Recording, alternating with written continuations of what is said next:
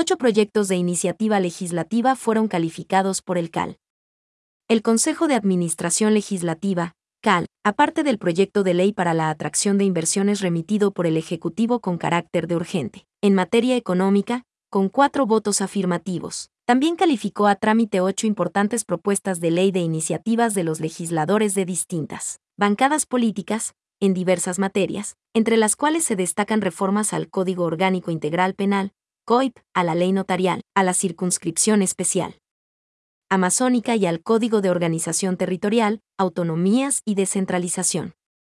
De esta manera, se dio paso al proyecto de ley orgánica reformatoria al Código Orgánico de Organización Territorial, Autonomías y Descentralización para la garantía del buen uso del suelo destinado para áreas verdes, recreativas, equipamiento y servicios públicos, de iniciativa de la asambleísta Berta Sánchez Gallegos, que será tratado por la Comisión de Gobiernos Autónomos.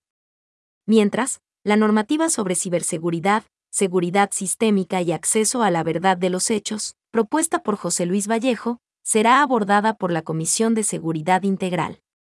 Entretanto, los proyectos de reformas al Código Orgánico Integral Penal, de Ley Orgánica para Especialización de la Justicia Reformatoria al Código Orgánico de la Función Judicial, y de reformas a la Ley Notarial, planteados por los legisladores Marlón Cadena, Juana Moreira y Alejandro Jaramillo, en su orden, serán tramitados por la Comisión de Justicia.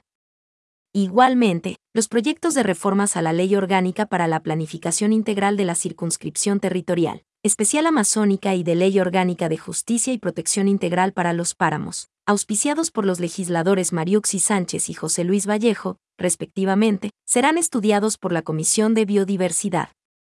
Finalmente, el CAL calificó el proyecto de reformas al Código Orgánico Monetario y Financiero, de autoría de la asambleísta Silvia Núñez, el cual será remitido a la Comisión de lo Económico, Tributario, su regulación y control.